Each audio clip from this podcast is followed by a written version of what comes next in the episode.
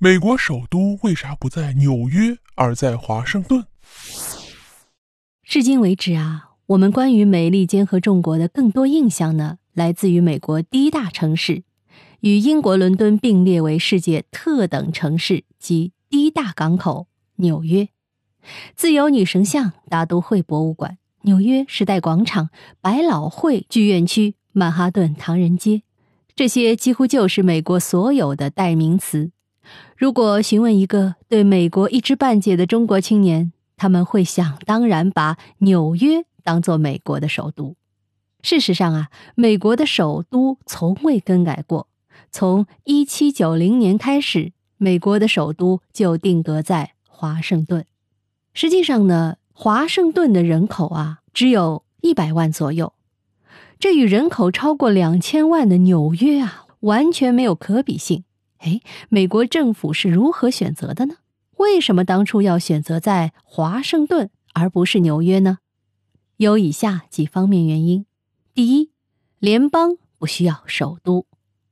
从1776年大陆会议发表独立宣言开始。美国最初的国家形态就被定义为一个由十三个州组成的松散联邦，在这种中央与地方的关系影响下，中央政府的存在就变得无足轻重，一个固定的首都也就没有专门设置的价值。所以在长达十几年的时间里，也就是战争时期或者战后初期。美利坚政府就像是一个无处安家的孤儿，时而在费城指挥打战，时而在纽约主持谈判，时而又倾向于照顾南方同胞的感受。第二个原因，平衡南北之地。随着1787年宪法的横空出世，一个崭新的美利坚联邦才算是正式出炉。这个新生的政权啊，虽然朝气满满。但也存在着十分严重的南北矛盾。如果中央政府选择落脚在南方或者北方的旧有城市里，那么势必会受到当地势力的掣肘，甚至演变为当地代言的偏向性机构。如果选择将北方的工商业重镇纽约作为首都，那么南方种植园里的大佬肯定会第一个不服啊！而如果选择在南方建都，却又面临当地基础设施差与城市规模小的尴尬问题，很显然，这两种存在失衡风险的设置都不能被美利坚的元勋们接受。于是，为了平衡南北双方的利益，美国首任总统华盛顿便建议在南方和北方交界的波多马克河上规划一个面积一百平方英里的。菱形区域作为首都，这便是后来的华盛顿所在。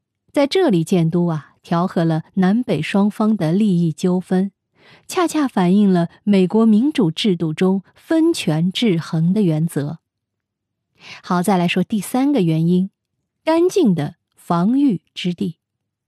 除了平衡南北利益之外，美国建都华盛顿更有着政治建设与军事防御的。多层次考虑，初出茅庐的美国疆土并不宽广，并没有十分广阔的战略纵深，北方与海上依旧受到曾经的老主人英吉利的威胁，因此将不处在海岸线上且位置相对偏南方的华盛顿作为首都，也是一种战略安全上的稳妥考量。另外，相较于旧有城市，一个为首都而规划建立的崭新城市，可以全方位的落实崭新的城市规划，并且不用考虑当地固有地方势力盘根错节的属地影响，因而可以充分发挥首都的政治功能。基于以上几个原因啊，最后美国的首都也就定在华盛顿了。天下事啊，都是要讲究制衡的，选首都呢也不例外。下回和美国来的朋友，或者将要去美国的朋友聊起天时，不妨也可以问问他们这个问题。到那时，你可就是专家了。好，密室里的故事，探寻时光深处的传奇，下期咱继续揭秘。